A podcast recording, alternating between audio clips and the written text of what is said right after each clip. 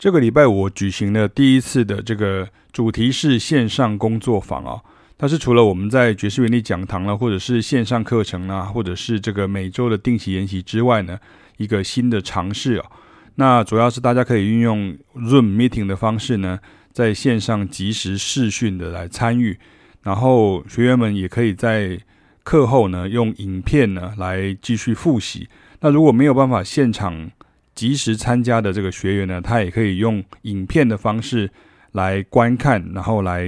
也那个复习，然后来温习，然后来学习，得到同样的效果。那大家可以到网络上去看到，呃，老师所剪辑的这个精华片哦。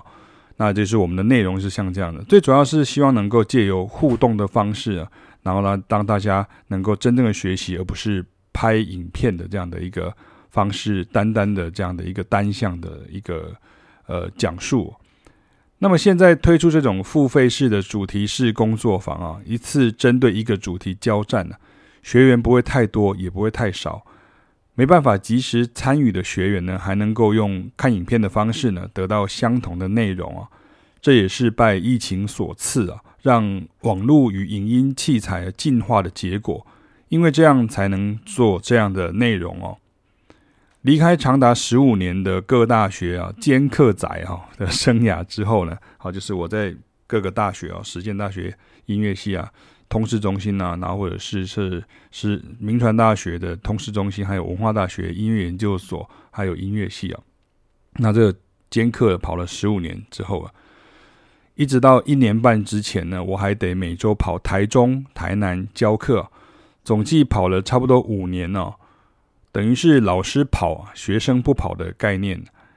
然而，这样的缺点就是很伤身体哦，健康消耗。而且遇上学生或团班的更迭时呢，遇到时段较为冷清的时候呢，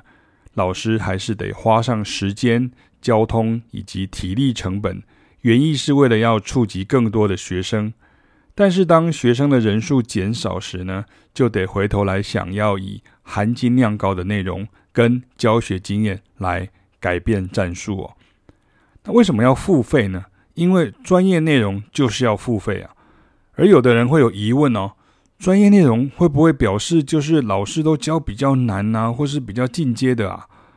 我觉得大家其实看了影片呢，就会明白，这也是剪辑这种精华版的动机。实际上参与的学员呢，就会在老师的两小时全力教学下呢。得到想学的东西，或是解开自己长久的疑惑与盲点，也就是表示，如果你只有看到这类影片呢，或是我们的粉丝页更新之后呢，你按个赞呢，或者是买了书之后呢，光想用阅读的方式来学到东西呢，我们的经验以及我们众多学生的经验呢，就可以告诉你，这个很难啊，你必须要付诸行动才行啊，所以。如果你期待老师跟音乐网红一样啊，拍教学或吸睛短影片呢，然后赚 YouTube 广告分润，或是国外常用到的 Patron 机制哈，就是懂抖内的这种概念哦，我自己觉得是不太适合哈。那凯亚老师的教学也是一样，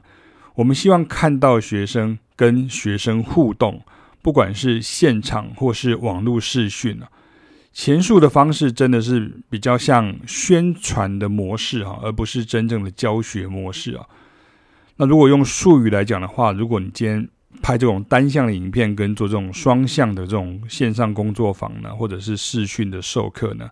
这个术语上来讲，就是有点像是老师呢 host 一个 session，那学生们就参加一个 session，那这样子呢才能够针对主题来着手。